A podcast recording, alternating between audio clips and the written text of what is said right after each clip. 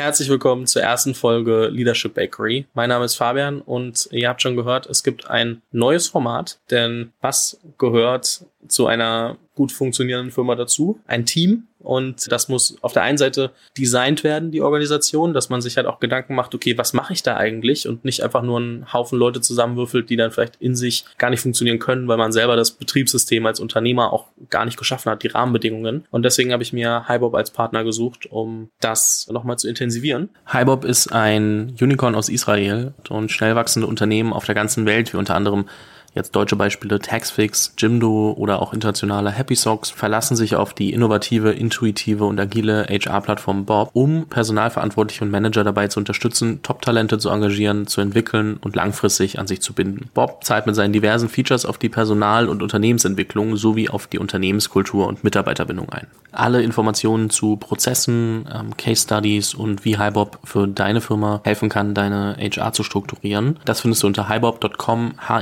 bob.com. Den Link dazu findest du auch in der Beschreibung. Und um da in die erste Folge auch direkt einzusteigen, habe ich mir Elise Müller von Spriker eingeladen. Elise ist äh, VP People and Culture. Wer den Namen Spriker gerade hört und mich lang genug verfolgt, der weiß, dass äh, der Gründer Alexander Graf auch schon hier war und äh, wir vor so zwei Jahren ungefähr mal Anfang der Corona-Zeit gesprochen haben. Deswegen fand ich es jetzt ein sehr gutes Timing, weil bei seitdem unfassbar viel bei euch passiert ist, einmal so ein kurzes Update zu machen und uns dann aber auch mal wirklich anzuschauen, wie sieht die Organisation Spriker eigentlich aus. Nicht nur Zahlen, Daten, Fakten und äh, wie viel von was und so weiter, sondern auch wirklich wirklich, was habt ihr euch da für Gedanken gemacht? Und ich habe schon gesagt, VP People and Culture, das heißt, du hast da spätestens seit Anfang des Jahres einen Titel, der die Rolle auch beschreibt, die du intern machst, wahrscheinlich auch schon viel früher drum gekümmert. Ist ja meistens so, dass der Titel dann nachgezogen wird. Und ich glaube, was man auch dazu sagen muss, ihr seid jetzt inzwischen um die 600 Leute und bei solch großen Firmen kann man eigentlich schon fast nicht mehr auf den Tag genau sagen, wann was wie viele, weil heute oder morgen oder in spätestens zwei Wochen ändert sich die Zahl eh. Elise, viel geredet. Ich freue mich sehr, dass du heute hier bist. Herzlich willkommen im Podcast. Ja, vielen lieben Dank. Auch danke für die Einladung. Ich freue mich sehr, hier zu sein. Wenn du so über das Thema ähm, People and Culture nachdenkst, also so und auch deine eigene Rolle versuchst du ein bisschen zu greifen. Was gehört für dich alles dazu? People and Culture ist natürlich ein riesiges Feld und äh, ich glaube, dass so einmal unsere Hauptrolle und das ist das, was wir auch bei Spriker für uns definiert haben, ist, dass wir ein Arbeitsumfeld schaffen wollen, in dem sich die Leute wohlfühlen und in dem sie die beste Arbeit ihres Lebens machen oder generieren können, je nachdem, wie du es sagen möchtest. Das ist, glaube ich, so das, das Hauptziel, das wir als People-Team haben. Und dazu gehört natürlich zum einen, die richtigen Leute zu finden, also alles, was mit Talent Acquisition zu tun hat. Natürlich auch die Leute richtig anzusprechen über verschiedene Employer-Branding-Maßnahmen, die dann aber auch vor allem richtig, richtig gut onzuboarden, reinzuholen, ihnen die Kultur zu vermitteln, ihnen das Gefühl zu geben, dass sie Teil von der Kultur sind und auch Contributor zu einer Kultur sind und nicht einfach nur jemand, der äh, jeden Tag Code schreibt oder der ähm, irgendwie im Accounting arbeitet oder ähnliches. Dann würde auf jeden Fall auch noch dazu gehören, dass wir die Leute auch mitnehmen wollen auf so eine Reise. Das heißt, wir als Unternehmen entwickeln uns. Das bedeutet, dass sich auch die Mitarbeitenden mit weiterentwickeln können und sollen und dürfen. Ähm, das heißt, das mit zu begleiten, da an Feedback-Prozessen zu arbeiten, Performance Management, Learning Development Maßnahmen, wie gesagt, ein Trainingsprogramm aufzubauen, ist super, super wichtig. Und ein Unternehmen ist ja auch nicht nur noch ein Ort, wo man arbeitet, sondern irgendwie auch ein Ort, in dem man sich wohlfühlen möchte. Und äh, dementsprechend haben wir jetzt auch nochmal ganz, ganz viel ähm, Herzblut in das Thema Diversity, Quality und Inclusion gelegt und auch gesagt, das ist sowas, was mit als People verstanden wird. Aber Culture ist immer so ein bisschen, ich will nicht sagen, ähm, ja, schwierig, wenn es darum geht, äh, typisch HR damit zu verbinden, weil das ist, was wir ja nicht machen, ist, dass ich oder dass äh, unser CEO Boris, dass wir uns hinsetzen und sagen, ach, das ist jetzt die Spiker-Kultur. Das ist ja wirklich was, was von den Leuten mitgelebt werden soll und mitgeshaped werden soll. Mit jeder Person, die dazukommt, verändert sich das und von daher ist unsere Rolle, das zu begleiten und zu ermöglichen. Ich glaube, da schließt sich eine Frage ganz klar an, weil du gerade HR angesprochen hast und man oft ja auch irgendwie das Gefühl hat, so alles, was mit Menschen und Team zu tun hat, ist HR. Beschreibt es das heutzutage überhaupt noch richtig? Also HR, Human Resources, finde ich, beschreibt überhaupt nicht mehr, was, was wir machen. Und es beschreibt auch die Leute, die in einem Unternehmen arbeiten und Teil davon sind, auch nicht. Dementsprechend haben wir für uns beschlossen, wir sind nicht mehr HR, wir sind nicht Human Resources und unsere Mitarbeitenden sind auch nicht Human Resources. Äh, und von daher kam für uns auch äh, dieser Wechsel dann zu People und Culture, dass wir auch gesagt haben, dass das entspricht eben mehr dem, was wir sind. Wie gesagt, wir fokussieren uns auf die Personen an sich, unsere People und wir haben ähm, die Kultur mit im Blick, die sich natürlich, wie gesagt, mit den Personen auch weiterentwickelt. Ich meine, du hast eine Sache auch schon gesagt, es gehört immer dazu, irgendwie die richtigen Talente zu finden. Und jetzt gar nicht, um über die Kanäle zu sprechen, sondern vielmehr, was mich gerade interessiert ist, man muss sich ja auch Gedanken machen, wie nehmen mich mögliche Talente wahr, also die, die ich vielleicht will, dass diese Leute inbound sich bei mir bewerben oder ich dann auch, wenn ich auf die zugehe, ähm, merke, dass die merken, okay, das ist ein ernstzunehmender Arbeitgeber, den ich auch wirklich, äh, wo ich es mir wirklich vorstellen kann zu arbeiten. Was sind denn heutzutage die Faktoren, über die man sich ähm, einmal, ich glaube, profilieren kann, aber gleichzeitig vielleicht auch differenzieren kann von anderen Firmen?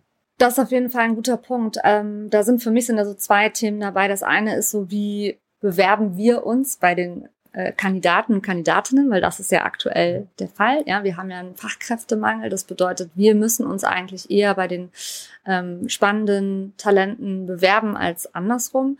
Und dementsprechend sind natürlich Employer Branding Maßnahmen ganz wichtig, auch zu zeigen, wer ist man als Firma, wofür steht man als Firma, was für einen Purpose hat man, woran arbeiten wir, wie arbeiten wir an Themen, also wirklich extrem viel Transparenz zu, zu, zu zeigen, ähm, wenn es um das Thema Employer Branding geht, ist, glaube ich, absolut key. Und ist auch nochmal anders zu dem, wie es vielleicht vor fünf Jahren war oder so, wo dann ähm, das einzige richtige Employer Branding Tool irgendwie eine coole Stellenausschreibung war und dann wurde es über LinkedIn rausgehauen und vielleicht wurde dann nochmal irgendwo ein Banner-Post bei Gründerszene oder äh, Startup-Jobs oder ähnliches gepostet. Das, davon sind wir ja weit entfernt heutzutage. Über alle Kanäle wird sich da eine Meinung eingeholt und vor allem äh, auch über äh, so Social-Media-Kanäle wie Glassdoor oder Kununo, wo eben andere externe Leute oder eben Mitarbeiter oder ehemalige Mitarbeiter und Mitarbeiterinnen ähm, Feedback abgegeben haben. Also auch da super, super wichtig, wie bewerben wir uns bei den ähm, Kandidaten. Und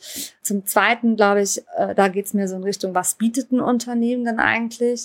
Da haben wir für uns definiert, dass das einzig wahre Benefit, sage ich mal, tatsächlich Flexibilität ist, weil wir uns einfach in einer Welt ähm, bewegen, in der äh, sehr, sehr viel Veränderung stattfindet, stetige Veränderung stattfindet und äh, die Menschen einfach auch diese Veränderung brauchen, mitleben wollen und die ausleben wollen und dementsprechend auch genau diesen Anspruch haben an den Arbeitgeber, dass der Arbeitgeber das mehr oder weniger mitträgt mir erlaubt, dass ich von woanders aus arbeiten kann, dass ich flexible Arbeitszeiten habe, dass ich mir aussuchen kann, was für Benefits ich habe, dass ich aber auch flexibel mitgestalten kann, wie sich meine Rolle vielleicht auch verändert und shaped, was für Learnings ich äh, habe und dass mir nicht jemand sagt, du musst das und das und das und das alles lernen, was mich vielleicht im Endeffekt gar nicht unbedingt interessiert, sondern dass man auch da mehr Flexibilität hat. Also das ist mal so auf der einen Seite der Benefit, aber wie du dich als Arbeit Geber am Markt präsentieren muss, glaube ich, jetzt einfach viel, viel komplexer geworden und du,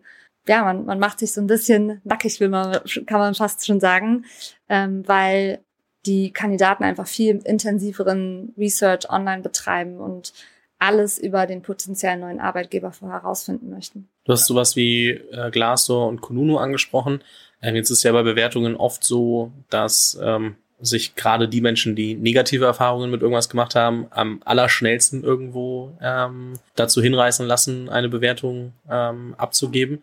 Wie steuert man dagegen? Also wenn äh, und und was muss man machen, um auf diesen Plattformen dann halt trotzdem ein sauberes Bild von der eigenen Marke auch darstellen zu können? Einfach ziemlich gute Prozesse haben, glaube ich. So, das ähm, ja, also klar, jemand, der unhappy war mit einer Experience, wird das auch öffentlich dann wahrscheinlich kommunizieren. Das ist klar, damit müssen wir alle leben. Ich glaube, wichtig ist dann auch darauf zu reagieren und zumindest vielleicht das ein oder andere richtig zu stellen oder, und das finde ich eigentlich fast noch charmanter, auch mal dazu zu stehen, dass man irgendwo einen Fehler gemacht hat und äh, auch mal sagen, sorry, das tut uns echt leid, dass du so eine Experience hattest. Wir geben uns größte Mühe, XYZ äh, nicht zu tun oder zu verändern. Danke für dein Feedback, ist für uns super wertvoll. Und ich glaube auch das, was, was ja dann auch wieder ähm, transparent zeigt, je ehrlicher man als Unternehmen unterwegs ist, würde ich zumindest sagen, umso besser. Und dann, wie gesagt, gute Prozesse haben. Also wirklich auf das Thema Employee Lifecycle schauen, Candidate Lifecycle schauen. Was macht eigentlich eine gute Candidate und Employee Reise aus? Was muss da passiert sein? Reicht es, wenn ich einem Kandidaten, einer Kandidatin nach zehn Tagen äh, ohne E-Mail zwischendrin kein Feedback gebe oder dann einfach nur eine Absage schicke? Oder muss ich da vielleicht den ein oder anderen Step mehr irgendwie noch mit, mit reinbauen. Reicht es, wenn ich einem Mitarbeiter einfach äh, von heute auf morgen sage, ciao, ohne dass wir jemals ein richtiges Performance-Gespräch geführt haben oder ähnliches? Nein. Und natürlich, zu Recht, voicen die Leute das dann auch und, ähm, und sagen dann auch, dass sie es dass es nicht gut gefunden haben. Und manchmal gibt es Gründe dafür, fair enough. Ähm, und manchmal ist man selber irgendwie in so vielen Prozessen unterwegs, dass es vielleicht, dass da vielleicht mal was nicht rund gelaufen ist, aber dann eben auch ehrlich darüber zu sein, zu sagen, we see it, we hear you und wir wollen es eigentlich besser machen. Deswegen danke für dein Feedback ist würde ich sagen, das das Wichtigste. Und natürlich auch promoten, dass Leute auch Feedback geben. Also auch, äh, das ist kein Selbstläufer. Es ist, das darf kein Zwang sein und es darf auch nicht so aussehen, als würde ähm, irgendwie drei Dummy-Employees da. Oder äh, so ein vorgegebener Text, der immer wieder kommt. Immer so ein vorgegebener Wie bei den LOIs, bei den, oh, bei den fünf Sterne, schon wieder, wow. Ähm, ich glaube, das, das merken die Leute auch einfach, wenn dann irgendwie nur schlechte Kommentare sind und dazwischen dann immer ein so ein alles ist ganz, ganz toll Kommentar kommt, dann weiß man ganz genau, das ist wahrscheinlich nicht echt und ähm, das kommt einfach auch nicht gut an.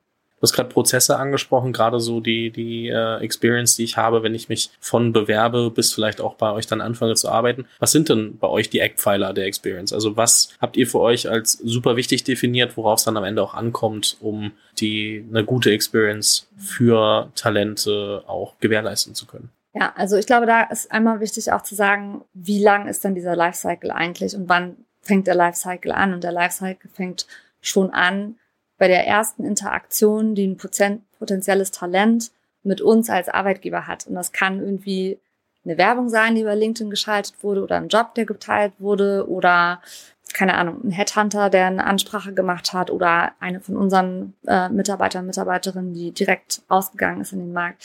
Das ist so der erste Knackpunkt. Du willst ja irgendwie eine schöne erste, einen schönen ersten Eindruck oder einen guten ersten Eindruck machen ähm, den kann dir ja nie wieder jemand nehmen. Und wenn jemand schon irgendwie eine blöde Ansprache bekommen hat und sagt, pff, jetzt wurde ich hier angeschrieben für eine Rolle, die mit meinem Profil überhaupt nichts zu tun hat, dann hast du schon gar keine Lust auf das Unternehmen. Ich glaube, das ist so schon mal so das Erste. Und dann natürlich auch, wie schnell du einfach durch den Prozess läufst, ne? dass du regelmäßig, frühzeitig in Absprache Rückmeldungen gibst, dass wenn du sagst, äh, ich schicke dir morgen eine Mail, dass du dann auch morgen eine Mail bekommst. Oder wenn du noch keine Rückmeldung hast, dass du dann sagst, hey, ich habe noch keine Rückmeldung, aber ich bin dran. Also zumindest immer wieder in diesen Kontakt zu gehen, ähm, aufzuzeigen, schon vorher vielleicht auch, wie sieht der Recruiting-Prozess eigentlich aus? Was für Steps gibt's dann überhaupt in dem Prozess? Worauf kann ich mich einstellen? Möchte ich das überhaupt? Möchte ich noch einen Case machen am Ende? Wenn das so runtergemauschelt wird und nach fünf Interviews heißt es so, und jetzt machst du noch einen Case, ist der Kandidat wahrscheinlich nicht besonders happy.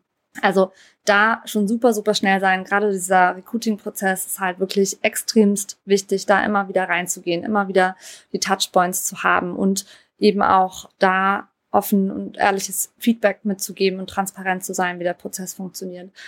Dann so das zweite große Hoch ist tatsächlich alles, was rund um Onboarding und Preboarding passiert. Also stell dir mal vor, du kriegst ein Offer und dein Startdatum ist in drei Monaten, weil du drei Monate Kündigungsfrist hast. Und in der Zwischenzeit hörst du nichts.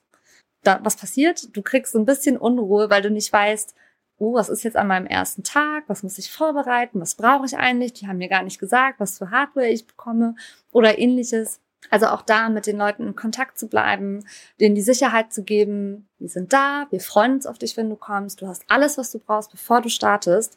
Und was wir zum Beispiel machen, ist auch, dass wir vorher ähm, so ein Merchandise-Paket rausschicken, sodass die am ersten Tag von oben bis unten komplett gebrandet schon im, äh, im Onboarding-Call sitzen können.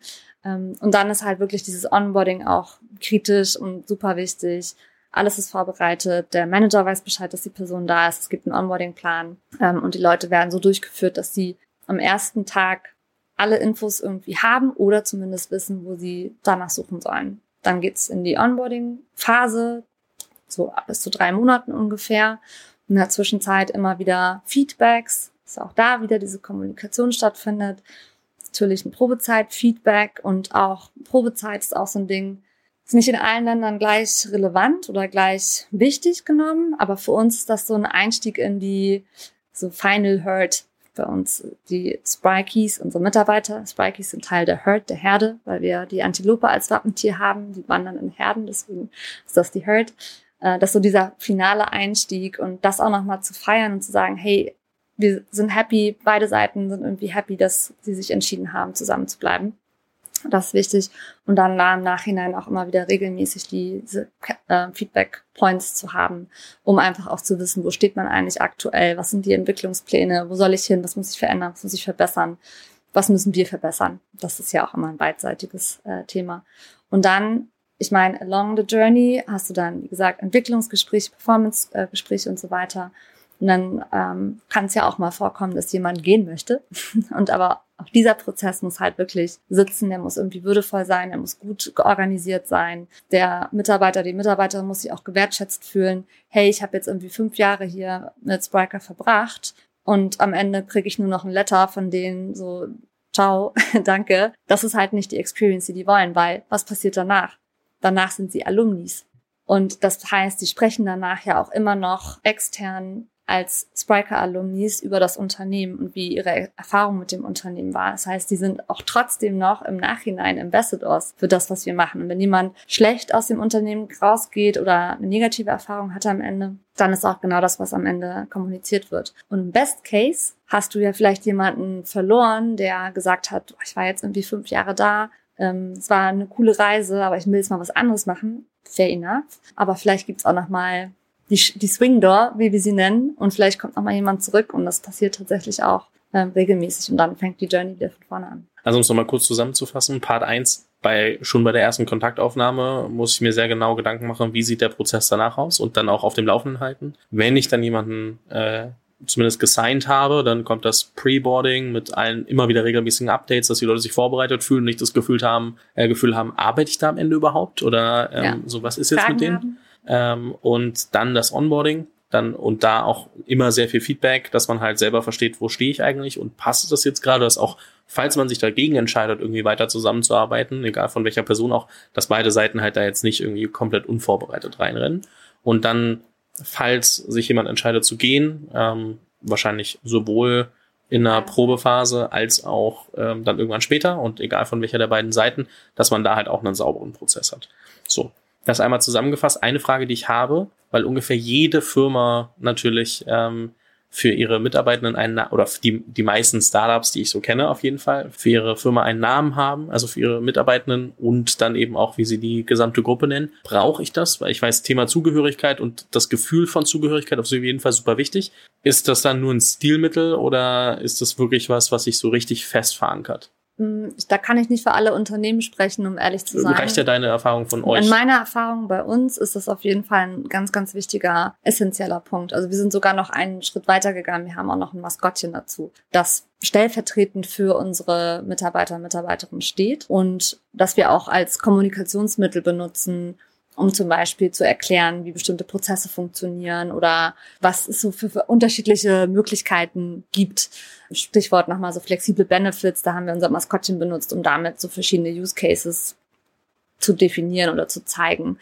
Äh, für uns hat das extrem gut funktioniert, weil das tatsächlich ein Zusammengehörigkeits- oder Zugehörigkeitsgefühl gibt. Und ich glaube, das ist vor allem wichtig, wenn man in einem Remote-Setup arbeitet, weil du sitzt vor deinem Laptop und das könnte jede Firma sein. XYZ ist egal. Aber wenn du da sitzt und du hast das Gefühl, ich bin Teil der Herd, dann ist das was anderes, als wenn ich sage, ich arbeite bei Spriker. Mhm. Also das, das hat einfach schon einen ganz anderen Klang. Und dieses, wir sind Sprikies, wir sind irgendwie eine Einheit, irgendwie jeder ist unique und special, ähm, aber trotzdem gehören wir irgendwie zusammen und bauen auch was zusammen.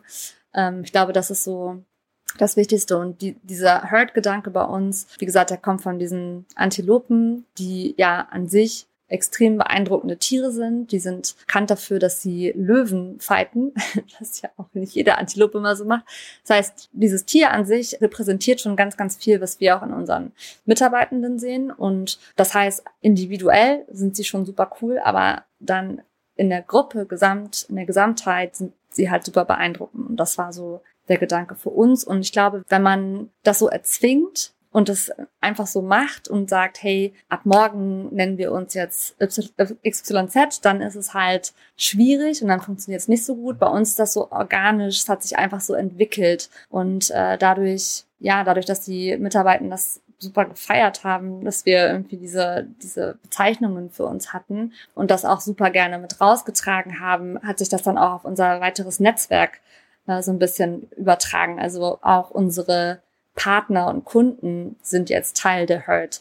Und auch die finden das total super. Die finden das auch richtig cool. Die teilen das bei LinkedIn. Es gibt da Banner dafür, wo sie offiziell zeigen können, so, hey, I'm part of the herd now. Und das ist irgendwie einfach passiert, ohne dass wir das jetzt wirklich erzwungen haben. Wie gesagt, Kultur entsteht nicht, weil ich mich hinsetze und sage, ich möchte das jetzt so nennen, sondern weil es mal irgendwann einfach so gesagt wurde und die Leute das aufgegriffen haben, gesagt haben, das ist cool, das passt zu uns.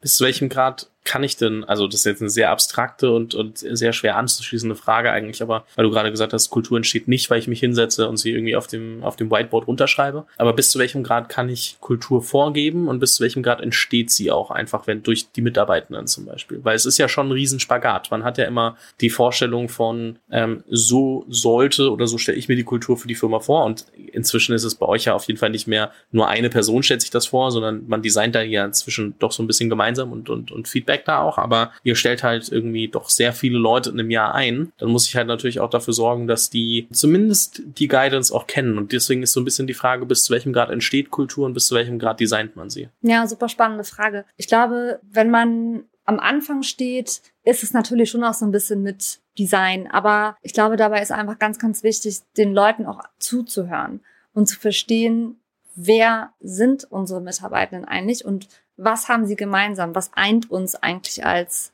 als Kollegen auch und Kolleginnen und was was haben wir gemeinsam? Was was ist unterschiedlich? Was ist in unserer Vision gemeinsam und wie wollen wir uns verstehen? Und das kannst du super gut über so Umfragen machen, ähm, die wirklich ganz gezielt auch auf Values und Co. eingehen. Also wofür stehen wir? Was glaubt ihr, wofür wir stehen? Und da schon mal so ein paar Gemeinsamkeiten rausdefinieren. Und wie gesagt, also manche Dinge passieren einfach so, mal bei einem Team-Event und auf einmal ist das gefestigt und gesetzt und es passiert einfach so.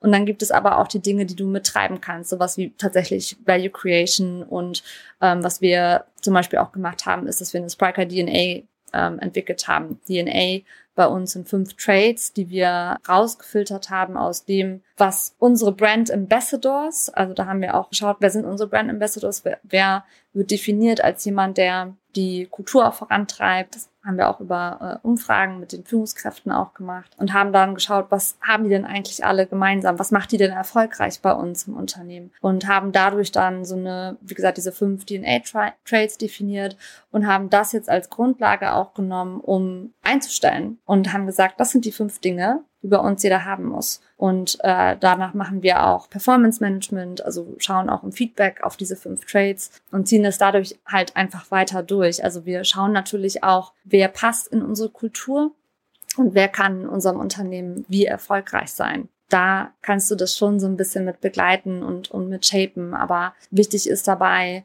dieses ganze Thema Bias ein bisschen auszublenden, weil wenn du nur die gleichen Leute einstellst, die alle sehr, sehr homogen sind in äh, der Art und Weise, wie sie arbeiten, wie sie sich verstehen, äh, was ja, was, was das Skillset betrifft, hast du halt eine sehr einheitliche Kultur. Aber was wir ja wollen, ist ja auch Diversität und auch aus der, ähm, ja, einfach aus dem, was Diversität als Benefit bietet, das auch mit rauszuziehen, dass man eben kreativere Ideen hat, innovativere Ideen hat, dass äh, Leute sich gegenseitig challengen und so. Ähm, deswegen ist es wichtig zu sagen, wenn man DNA-Trades hat oder Trades hat als, als solches, dann müssen die so äh, generisch sein, dass die Leute an sich mit der Persönlichkeit, die sie bringen, trotzdem unterschiedlich sind. Und äh, da kann man auch ganz, ganz viel mit Tests machen später noch, um rauszufinden, wie sind eigentlich die Persönlichkeiten im Team, wie shapen die, die die Firma weiter. Aber ja, also ich finde einfach, dass man nur zu einem gewissen Grad designen kann, einfach weil mit jeder Person, so wie du es gesagt hast, einfach auch was Neues dazukommt. Als ich bei Spriker angefangen habe, 2017, da waren wir 40 Leute, hauptsächlich Entwickler. Ich war in dem Büro, niemand hat gesprochen, den ganzen Tag. es wurde halt wirklich einfach sehr, sehr viel gecodet und das war deren Kultur und die, die sind aber auch auf so eine ganz spezielle Art und Weise miteinander umgegangen und das fand ich damals total spannend, weil ich aus so einem quirligen äh, Marketing-Umfeld gekommen bin, für das ich gearbeitet habe im, im HR vorher. Und ähm, das hat sich dann total verändert, als wir dann so mehr und mehr Sales-Leute, mehr und mehr Marketing-Leute reingeholt haben. Also es verändert sich einfach mit den Leuten, die du einstellst, mit den Rollen, die du suchst und die Positionen, die einfach dann auch bestimmte Eigenschaften brauchen, wie ein Sales-Mensch, der einfach rausgehen muss, der laut sein muss, der irgendwie auch nicht muss, aber der einfach vielleicht nochmal anders ist als jemand, der gerne still codet. Ist mir vorhin aufgefallen, ich habe gar nicht dazu gesagt, was ihr macht. Also am Ende seid ihr ein, äh, ein, ein Anbieter für Shop-Software, beziehungsweise teilweise auch etwas komplexer als sowas wie jetzt Shopify. Ist jetzt nicht einfach, oh, ich fange jetzt damit an, sondern es ist eher auch viel für ähm, auch Mittelstand oder sehr viel komplexere Modelle, wo ich halt nicht einfach sagen kann, ich habe jetzt fünf Produkte, die stelle ich online und dann machen wir, sondern sehr viele Produktvariationen, sehr viele verschiedene Farben, komplexere Anbindungen etc. Also in ein viel, viel komplexeres System angebunden und dementsprechend einen ganz anderen Bedarf zu bedienen. Also nicht die nicht du und ich, die jetzt vielleicht sagen, wir fangen an, morgen Klamotten zu verkaufen, ähm, sondern dann vielleicht auch jemand, der sagt, ich habe 10.000 verschiedene Sorten Schrauben und ähm, die muss ich anbieten. Das nur einmal kurz dazu gesagt. Ich hoffe, ich habe da jetzt nichts Wichtiges vergessen. Aber nochmal zurück zu dem Bias-Thema. So, ich meine, jeder, also wenn ich jetzt irgendwie einstelle, dann habe ich ja einen gewissen Bias und manchmal bin ich, also ab einer gewissen Zeit werde ich mir dessen vielleicht bewusst, anfangs vielleicht noch nicht so. Wenn ich mir dessen bewusst werde, so, Bias bedeutet ja automatisch, dass ich Filter in meinem Kopf habe, die ich erstmal auch gar nicht so einfach ausblenden kann. Aber wie gehe ich denn damit um? Also wie gerade in so einer Firma, wo dann halt verschiedene Menschen auch beim, beim Rekrutierung und, und beim People-Team dabei sind, ist es ja gar nicht so einfach zu sagen, bei jedem eliminieren, also wie eliminiere ich denn dann Bias? Also wie schaffe ich es, diese Filter loszuwerden, dass dann halt auch, also bis zu einem gewissen Grad sind sie hilfreich, bis zu einem gewissen Grad vielleicht auch nicht, auch nicht so einfach. Absolut. Ich glaube, da gibt es kein Wundermittel dafür. Wir sind alle Menschen. Und äh, Biases sind auch im Grunde nichts Schlechtes. Sie helfen uns ja schnell Entscheidungen zu treffen. Und so ein Bauchgefühl kann ja auch ein Bias sein, aber es ist etwas, was uns halt hilft, oftmals auch gute oder richtige Entscheidungen zu treffen. Deswegen gar nicht so verkehrt. Was halt wirklich hilft in einem Interview ist, sich Standards zu setzen oder tatsächlich auch eine Struktur zu setzen. Zum Beispiel Kandidaten immer die gleichen Fragen zu stellen für die gleiche Rolle. Das hilft einfach, wirklich allen die gleiche Chance zu geben.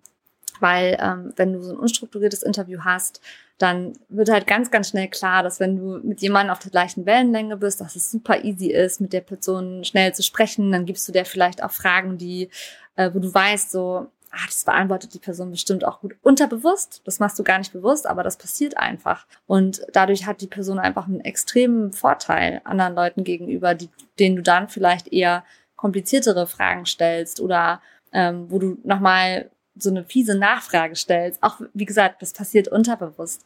Und sich dieser Sache aber bewusst zu sein, ist, glaube ich, so zum einen das, äh, das, das eine Mittel, wirklich zu verstehen, was gibt es denn eigentlich für Biases und sich hinterher zu, zu hinterfragen, warum fand ich die Person so gut? Was hatte ich mit der Person gemeinsam? Was waren so die Effekte, die äh, er oder sie gesagt haben, die äh, mich wirklich beeindruckt haben? So ein Halo-Effekt. Ne? Also es gibt ja ganz oft etwas, so eine Sache, die dann alles andere überstrahlt ähm, sich Notes zu machen, später nochmal reinzugucken, nochmal nachzulesen, was genau waren dann die Antworten der Person.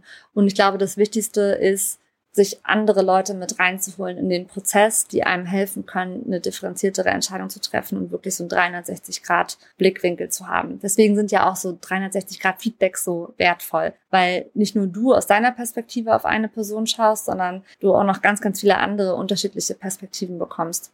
Wir haben das so aufgebaut, zum Beispiel in, äh, in Recruiting-Prozessen, dass wir ähm, so bestimmte Rollen haben, die immer in, in, in Interviews ähm, dabei sind, sollten auch möglichst immer die gleichen Leute sein, damit du einfach gute Vergleiche hast. Und wir haben am Ende jetzt eine ganz neue Rolle noch eingeführt in, ins Interview, die heißt Herd Raiser bei uns, also so ein bisschen an das Bar Raiser Konzept von Amazon angelehnt, ähm, wo wir gesagt haben, wir wollen Leute, die extremst gut bei uns im Unternehmen sind, die extremst gut performen, in Interviews mit reinholen, ganz am Ende, äh, für Rollen, die mit ihrem Bereich nichts zu tun haben, die aber dann checken sollen, wie denkt eine Person, wie löst eine Person Probleme, egal wie komplex oder, oder eben einfach das Problem ist, äh, wie kommuniziert die Person, was ist der Person wichtig, also da auf ganz andere acht Dinge nochmal zu achten, um äh, auch da wieder nochmal eine ganz außenstehende Meinung zu, zu, bekommen. Also sagen wir mal jemand aus dem Tech, der dann in einem Sales-Interview mit dabei ist. Und das hilft uns auch nochmal, um äh, da auch von diesem Bias äh, sage ich mal, rauszukommen, um wirklich zu schauen, ist das jemand, der uns auch noch mal einen Schritt weiter nach vorne bringt. Das ist, glaube ich, super wichtig. Ne? Also auch zu verstehen, dass es auch was ist, was man wahrscheinlich nicht ab Tag eins umsetzen kann, weil man ab Tag eins vielleicht auch nicht genug Leute, also wenn man gerade so ein Gründerteam ist, dann können zwar alle drei mit, zum Beispiel, wenn es jetzt drei Leute sind, mit der Person sprechen, aber es ist auch sowas, was sich nach und nach entwickelt. Ich glaube, oft ähm, gerade als, als äh, Gründer, Gründerin oder auch wenn man so ein Thema verantwortet, äh, nimmt man sich nicht die Zeit oder gibt sich nicht die Zeit, sich zu entwickeln, sondern man denkt immer, ah, das ist der Standard, wo ich hin muss. Warum bin ich da jetzt noch nicht? Und ähm, ich glaube, das ist super schwierig. Deswegen die Frage, wie hat denn all das ausgesehen, als du zu Spriker gekommen bist? Wie ist es denn damals gelaufen? Und äh, um dann vielleicht auch so den Spagat hinzukriegen, was sich seitdem entwickelt hat. Ich meine, ihr wart 40 Leute, heute um die 600, da kann sich ein bisschen was verändert haben. Definitiv, es hat sich super viel verändert. Also wie gesagt, so ein, so ein Tech-Interview, ähm, das war, bevor ich da war, eigentlich nur ein Tech-Interview. Es ging nur um Skillset. Es ging wenig darum, was hätte ich eigentlich als Person ähm, zu dem Unternehmen dazu. Und ich, ich weiß noch so, das Erste, was die Gründer von Spriker, als ich mit denen im Interview war, äh, zu mir gesagt haben, ist, hey, wir möchten, dass du reinkommst und das, dieses Thema wirklich auch owns und das Thema Kultur irgendwie auch ähm, mit, mit owns und dich da auch mit drum kümmerst, weil aktuell ist es halt wirklich sehr viel äh, auf, auf Skillset basiert. Was brauchen wir? PHP-Entwickler, fünf Jahre, check. Kann vielleicht noch ganz gut kommunizieren, weil wir haben ja auch Kunden. Das waren so die, die drei Punkte, aber niemand hat Feedback gegeben so richtig. Es gab zwei Interviews, die waren beide extremst tech-basiert. Und mit so einem Interview-Style kannst du dann auch nicht weitermachen, Sales-Leute oder Marketing-Leute einzustellen. Also da, da so ein bisschen Struktur reinzubringen, das war am Anfang schon eine Herausforderung, würde ich mal sagen. Wir waren extrem unstrukturiert in Interviews, außer im Tech natürlich, klar, super strukturiert mit unseren Tech-Fragen, die da abgeackert wurden. Und ich glaube, da waren, Tech ist auch so viel greifbarer. So Skillset ja, ist halt super greifbar. Das Skillset ist super greifbar, aber wir hatten ja die große Herausforderung, haben sie immer noch, dass wir, wie gesagt, Leute brauchen, die sehr gerne und extrem gut kommunizieren können, die ja mit Kunden ähm, sehr, sehr eng zusammenarbeiten müssen oder mit Agenturen sehr eng zusammenarbeiten müssen. Das heißt, das war immer so ein bisschen die Cooks. Ähm, nicht jeder hat da, hat da Bock drauf, irgendwie zum Kunden zu fahren auch mal oder zu an irgendwelchen Events äh, teilzunehmen und ein bisschen ähm, mehr vocal zu sein. Ähm, aber ja, klar, also wie gesagt, am Anfang erstmal reinzukommen, erstmal überhaupt einen Prozess zu definieren. Wer nimmt eigentlich alles an einem Interview teil? Wann geben wir Feedback? Wie geben wir Feedback? Diese Runden zu haben am Ende nach einem Interview, äh, wo sich alle nochmal kurz zusammenschließen und sagen, hey, das und das und das äh, fanden wir gut und das und das fanden wir nicht so gut. Ähm, das war tatsächlich ultra unstrukturiert am Anfang. Und wir hatten sehr, sehr viele Rollen offen und haben wirklich auch extrem viel geheiert, aber der Qualitätsstandard war schon immer sehr, sehr hoch. Also die Anforderungen an das Profil, die Anforderungen an die Leute, die wir haben wollten, äh, war schon immer super, super hoch. Aber wir konnten mit dem Prozess gar nicht so 100 Prozent ähm, sicherstellen, dass wir das immer matchen. Ich glaube, wir haben am Anfang echt einen guten Job gemacht, weil wir da noch wenige Leute waren und weil wie gesagt, da auch Bauchgefühl ganz, ganz viel positiven äh, Einfluss genommen hat. Ich glaube, das ist auch am Anfang total fein, mit Bauchgefühl zu arbeiten. Du musst dich einfach wohlfühlen. Wenn du mit 40 Leuten da sitzt, du kennst jeden in- und auswendig. Das heißt, du musst dich auch, musst auch ein gutes Gefühl mit der Person haben. Wir haben das so ein bisschen verloren in so einer Hypergrowth-Phase, wo du auf einmal 300 Stellen offen hast und jeden Tag gefühlt zehn Interviews geführt werden müssen. Da kannst du deinen Qualitätsstandard einfach gar nicht mehr so halten, wie du es haben willst, weil du hast so viele Needs, du willst einfach Lücken füllen ähm, und, und Positionen schließen, damit du die nächste wieder aufmachen kannst, äh, dass, dass es da so ein bisschen verloren gegangen ist. Und jetzt ist eigentlich eine super gute Phase. Wir sind gerade wirklich in diesem, wir reshapen nochmal komplett unseren Talent Acquisition Prozess, bauen ganz neue Strukturen auf, wie gesagt, ganz neue Rollen auch, die Teil des Interviews sind ähm, weil sich ja auch der Markt verändert hat und die Kandidaten auch einfach anders sind als früher. Also ja, bisschen schwierig, äh, das jetzt zu vergleichen, würde ich mal sagen. Aber ich nur mal so als, als Beispiel, als ich angefangen habe bei Spriker, habe ich die meiste Zeit des Interviews damit verbracht, den Leuten zu erklären, was Spriker eigentlich ist und was wir machen, weil unsere Webseite eine Katastrophe war. Ähm, heute wissen die Leute das schon und das ist schon mal ein ganz anderer Start in so ein Interview. Und wie gesagt, strukturiert. Äh, wir wissen genau, wer mit reinkommt. Es gibt diesen Roundtable am Ende. Jeder weiß genau, wer ein Vetorecht hat in einem Interview das ist was, das entwickelt sich einfach. Und wenn man auf einem hohen Standard, auf, einer, auf einem sehr hohen Standard rekrutieren möchte, dann ist das auch wichtig. Eine Sache, die mir hängen geblieben ist, äh, die die Gründer auf jeden Fall sehr gut gemacht haben müssen, ist nicht mit Titeln um sich zu schmeißen. Weil ich meine, wenn du sagst, du bist ja, du bist ja relativ früh rein, du warst dann, du hast das Thema Ownen können und müssen ähm, und dass man die Erwartungshaltung dürfen. oft, oft ist es dann aber so, dass dann halt irgendwie direkt Head-Off oder Director oder VP oder was auch immer an Titeln heutzutage einfach draufgeklatscht werden, obwohl das vielleicht noch gar nicht so sinnvoll ist. Welche Rolle spielen denn Titel eigentlich und wann und, und wann mache ich mir so richtig Gedanken über eine Titelstruktur? Sorry, dass ich jetzt also weg von dem, was ich eigentlich gefragt hatte, gehe, aber das hat mich, das mir so hängen geblieben, weil ich das so spannend finde, weil ich weiß, dass sehr viele frühphasige Startups sehr früh einfach sehr große Titel vergeben und dann später da in Probleme kommen. Definitiv. Ich glaube, das ist ein, ein großes Risiko dass du dann auf einmal Leute wieder zurückstufen musst in äh, niedrigere Titel, was einfach auch nicht, nicht schön aussieht nach außen und was dann auch oftmals heißen kann, dass die Leute dann das Unternehmen verlassen, weil sie es einfach nicht wollen oder nicht einsehen. Wir haben uns am Anfang tatsächlich gar nicht so viele Gedanken über Titel gemacht, zumindest nicht bevor ich äh, da war. Da gab es keine Struktur. Es gab auch Kollegen und Kolleginnen, die schon sehr hohe Titel hatten, ohne dass sie die Rolle tatsächlich ausgefüllt haben ich glaube, es war 2017. Also wir wurden ja 2014 gegründet, 2017, Mitte des Jahres oder so, gab es dann mal so diese Initiative, wir ziehen jetzt unsere Titel mal glatt. Und dann haben wir so eine ganz basic Leveling-Struktur aufgebaut. Junior, Mid-Level, Senior, Head of Director und dann VP. Beziehungsweise, ich glaube sogar, dass wir Head of gar nicht hatten. Wir hatten irgendwie Senior und dann Direct. Also weil wir einfach die Leute in diesen weiter unteren Leveln noch nicht hatten. Und ähm, dann haben wir die Leute da einkategorisiert und auch mal definiert, was bedeutet das eigentlich, ein Director zu sein oder wie, für wie viel äh, Team hast du Verantwortung in einer VP-Rolle. Und dann haben wir halt auch gesehen, okay, da sind einfach ein paar Leute, die den Anforderungen oder dem, was wir als Definition rausgegeben haben, nicht entsprechen und ähm, haben dann auch ein, zwei Anpassungen nach unten gemacht. Wir haben aber auch ein paar Anpassungen nach oben gemacht und es halt einfach transparent und offen kommuniziert. Das war dann auch okay. Und wie gesagt, dadurch, dass wir ganz am Anfang immer eine Person hatten, die für ein Thema zuständig war, außer bei Tech, wo halt wirklich schon ein großes Team war, ähm, war das, glaube ich, auch noch, noch eine gute Zeit. Aber wenn du erstmal so ein Team hast, wo schon zehn Leute unter dir sind und dann sagen sie dir, so, du warst jetzt Director, herzlichen Glückwunsch, aber jetzt bist du Teamlead. Das ist halt irgendwie dann, dann glaube ich, nicht mehr so passend.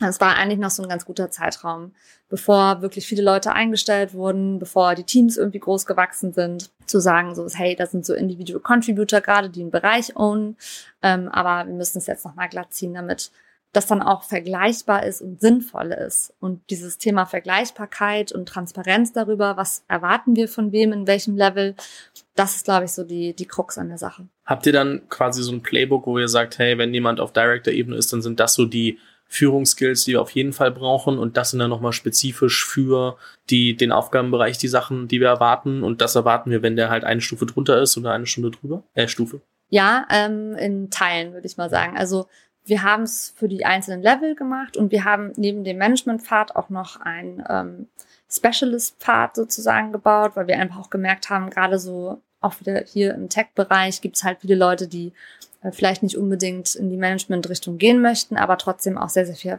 äh, Themen unter sich haben und dementsprechend auch äh, viel, viele Dinge ownen, ohne dass sie ein eigenes Team haben. Und deswegen war uns wichtig, dass wir diese beiden Pfade haben und wir haben dann da definiert, was sind die einzelnen Level, wie kann man da wachsen in den Leveln und was sind so die Erwartungshaltungen ähm, an die jeweiligen Level. Wir sind noch nicht so weit, dass wir es jetzt für jedes einzelne Department runtergebrochen haben. Das ist jetzt so ein riesen ähm, Projekt, das noch vor uns liegt. Und ich glaube auch da, je früher man anfängt, da noch was dazu zu bauen, später das auszubauen, ist äh, einfacher als wenn man schon eine extrem komplexe Struktur hat, reinzugehen und sich dann zu überlegen, uff, was sind denn diese ganzen Unterschritte noch und was erwarte ich dann von jemandem, der unteres Level Senior ist und was erwarte ich von jemandem, der oberes Level Senior ist und wie kann ich dann eigentlich rechtfertigen, warum jemand in Senior diese Salary hat oder diese Salary hat, also je nachdem, äh, wo man da reingekommen ist. Und das ist auf jeden Fall nochmal ein sehr, sehr großes Projekt, das noch vor uns liegt. Ja, ich finde es ganz spannend. Ne? Also auch da merkt man, ist es so nicht alles bis final ins letzte Detail schon fertig, einfach weil es halt immer Work in Progress ist und man irgendwie auch priorisieren muss. Gleichzeitig merkt man auch, wie viel, über wie viel man sich eigentlich Gedanken machen muss. Wir sind ja noch, also wir werden jetzt nicht noch irgendwie fünf Stunden über, über People reden, auch wenn man das mit dir bestimmt sehr einfach machen kann, aber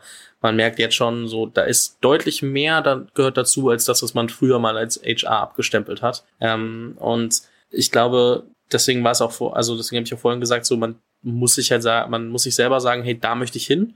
Aber ich weiß, dass es ein Step-by-Step Step und äh, sehr kontinu kontinuierlicher Weg ist, den ich da hingehen muss und den ich nicht von heute auf morgen mit einem Sprung erreichen kann. Und genau auch sowas wie die Differenzierung dann, was erwarte ich eigentlich von wem genau, ähm, was bedeutet es dann für die Salary Levels, ähm, wirft ja auch so ein bisschen die Frage aus auf und die kriege ich von Early Stage Foundern sehr oft, so, was macht eigentlich gutes Talent aus? Natürlich ist es sehr auf die Stelle speziell bezogen. Äh, wir können uns ja gerne irgendwie ein, ein Beispiel rausnehmen, aber so, ich meine, muss ich mir dann nur, nur in Anführungszeichen angucken, das ist mein Skillset, das ich brauche. Das ist die Kultur, die wir haben. Das heißt, ich muss schauen, dass die anderen Leute auch sagen, okay, der passt dazu. Was mache ich, wenn die Person nur 80 Prozent des Skillsets erfüllt? Was mache ich, wenn sie 40 Prozent des Skillsets erfüllt, aber vom Culture Fit her sehr gut reinpasst? Da gibt es ja so viele Fragen. Wie kann ich mir selber so ein Framework erarbeiten, was gutes Talent für mich bedeutet?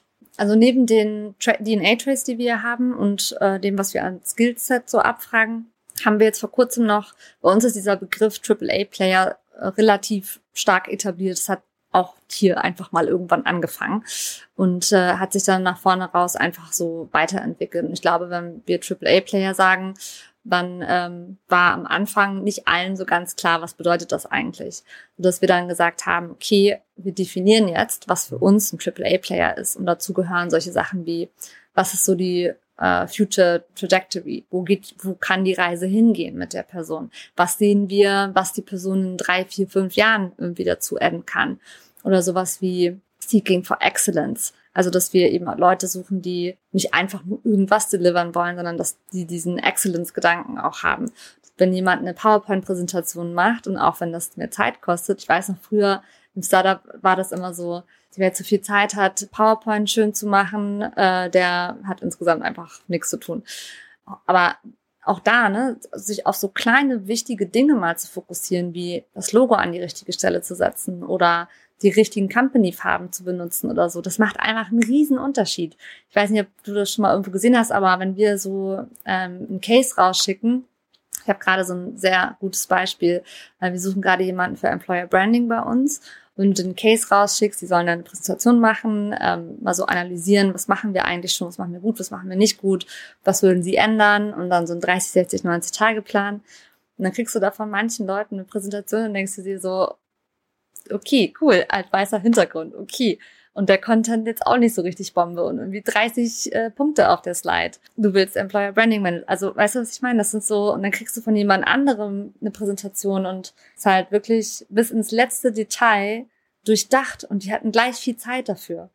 Und das finde ich dann schon, da hat man dann schon ein ganz anderes Gefühl dafür, wie, wie jemand dann ist. Aber ähm, um nochmal auf deine Ursprungsfrage zurückzukommen, wie definiert man dann für sich, was Talent ist? Ich glaube, da gehört halt wirklich auch dazu, sich, bevor man eine Stelle ausschreibt, Gedanken zu machen, was soll die Person, die ich jetzt ins Team reinholen? Also nicht nur ähm, Capacity, ich brauche nur jemanden, der noch ein bisschen mehr davon macht, sondern was ist die Capability, die die Person auch mitbringt? Sich wirklich Gedanken darüber zu machen, was ist das Ziel mit dieser Person?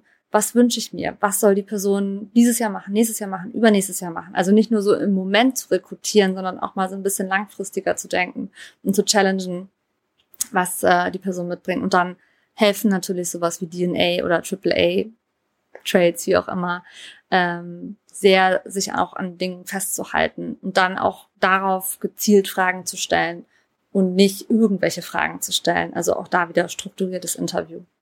Ich finde das, glaube ich, ein super Appell auch zum, zum Abschluss. Ich noch zwei, drei Sätze, aber auch sich jetzt mal Gedanken zu machen, was bedeutet Talent eigentlich für mich und, und auf welche Trades möchte ich eigentlich achten. Und ähm, dann kann man sich selber anschauen, wie sehr ist denn der, der Flow inbound, aber auch outbound schon so, dass ich genau diese Leute treffe und ähm, dann kriegt man vielleicht auch irgendwann Gemeinsamkeiten hin, wo finde ich mehr von diesen Leuten, ähm, und kann sich dann so nach und nach verbessern. Aber wenn ich nicht messen kann, ähm, weil ich einfach nur ins Blaue hinein gucke, was dann am Ende zurückkommt, ob ich jetzt äh, Outbound oder Inbound mache, ab, äh, äh, anschaue, aber gerade als kleines Startup werde ich vorrangig kein Inbound haben, sondern das meiste wird halt äh, Outbound sein. Auch als größeres Unternehmen ist Inbound äh, nicht mehr gegeben. Also wir sind ja in einer Situation, wo es einfach nicht mehr so viel Talent gibt, das aktiv sucht. Die meisten Talente, die wir wollen, arbeiten schon woanders. Fair point. Und genau da muss ich mir halt angucken, wo kann ich vielleicht schon auch im Vorfeld nicht nur anhand von Skillsets, sondern vielleicht anderen Faktoren, die mir auffallen könnten, ähm, herausfiltern, dass ich, ja, dass die Person passen kann. Aber dafür muss ich halt wissen, was ich suche. Und äh, ich glaube, das ist ein sehr, sehr guter Appell. Wir könnten noch über so viele Themen sprechen, da bin ich mir sehr sicher. Ähm, und, und vielleicht machen wir das auch nochmal irgendwann ein bisschen, bisschen tiefer. Aber ich fand den Rundumschlag gut, halt mal so wirklich zu verstehen, was bedeuten People-Themen eigentlich in meiner Firma? Was muss ich mir alles anschauen? Und so auch diese ersten Layer schon mal so ein bisschen zu, zu uncovern und zu sagen, hey, guck mal, in dem Thema musst du so und so reingehen, in dem musst du dir das angucken, weil es gibt halt trotzdem keinen finalen Blueprint, weil halt jede Company so für sich eine doch sehr subjektive und individuelle Kultur entwickeln soll. Und äh, das, das macht sie ja aus. Aber so die Fragen, die man sich stellen kann, kann man, äh, glaube ich, gut, gut äh, vorgeben. Deswegen bist du, also deswegen ähm, hat es mir sehr viel Spaß gemacht. Ich fand es sehr, sehr interessant. Ich bin ja offensichtlich selber jetzt nicht so sehr in People-Themen involviert hier als kleine Ein-Mann-Firma mit bisschen Freelance-Unterstützung und äh, über die ich auch sehr dankbar bin, aber wo ich ein bisschen weniger damit zu tun habe, als wenn ich jetzt äh, mit 600 Leuten arbeiten würde. Deswegen ähm, auf jeden Fall vielen lieben Dank für all deine Insights, für all deine Gedanken und an der Stelle würde ich sagen, das letzte Wort überlasse ich dir und ähm, sag schon mal bis bald. Ja, vielen lieben Dank. Hat mich auch äh, sehr gefreut, hat mir sehr viel Spaß gemacht. Man hat, glaube ich, gemerkt, dass ich passioniert bin für die Themen und dass, dass man da einfach viel machen kann. Am Ende des Tages muss es, du hast es gesagt, ne? es, es gibt keine richtig oder falsch Lösung. Es muss sich einfach gut anfühlen, auch im Unternehmen gut anfühlen und jedes Unternehmen ist anders, jedes Unternehmen hat andere Schwerpunkte, andere Values, andere kulturelle, auch vielleicht Challenges. Ich glaube, das darf man auch nicht vergessen. Ist ja nicht alles immer nur Sunshine and Roses, sondern auch manchmal schwierig. Und jeder geht anders damit um. Von daher, ja, hat mir Spaß gemacht. Vielen lieben Dank, dass ich da sein durfte, dass ich meine äh, Insights teilen durfte und auf jeden Fall gern bis zum nächsten Mal. Was ich auf jeden Fall mache, ist dein LinkedIn noch zu verlinken und Spriker natürlich auch. Also wer Spriker spannend findet, kann sich auch angucken. Äh, aber dein LinkedIn, weil du auch dort ähm, sehr viele Themen auch postest, diskutierst, aufarbeitest. Und äh, wir haben nicht mal alle geschafft, die wir uns vorgenommen haben. Deswegen, da gibt es auch ein bisschen was zu finden und äh, sich anzuschauen. Aber jetzt vielen lieben Dank. Es hat mir sehr viel Spaß gemacht. Danke dir. Vielen Dank nochmal an unseren Partner HiBob, der diese Folge möglich gemacht hat und mit dem ich gemeinsam das Format Leadership Bakery produziere. Ich freue mich sehr, dass wir das Ganze machen. Ich habe schon gesagt, äh, HiBob ähm, hilft euch als HR-Partner und Softwarelösung Prozesse zu etablieren und wenn ihr gerade dabei seid, das People-Team weiter auszubauen und da tiefer in die Prozessfindung und Strukturierung zu gehen, dann schaut euch gerne mal HiBob an, hibob.com, H-I-B-O-B Com. Ihr könnt auf der Website natürlich auch eine Demo buchen und dann mit jemandem gemeinsam durchsprechen, wie HiBob als Tool bei euren Herausforderungen unterstützen kann. Wir hören uns dann in ein paar Wochen zur nächsten Folge Leadership Bakery. Bis dahin viel Spaß mit den anderen Folgen des Podcasts. Vielen Dank fürs Zuhören. Falls dir diese Folge gefallen hat, dann musst du auf jeden Fall mal den Unicorn Bakery WhatsApp Newsletter auschecken. Dort bekommst du ein bis zweimal die Woche von mir äh, entweder eine persönliche Sprachnotiz oder eine Content-Empfehlung, Blogpost, Video etc. für Dinge, die du als Gründer unbedingt wissen, lesen, hören musst. Am einfachsten ist es, du klickst auf den Link in der Beschreibung und meldest dich an. Ansonsten kannst du auch auf jungunternehmerpodcast.com slash newsletter gehen.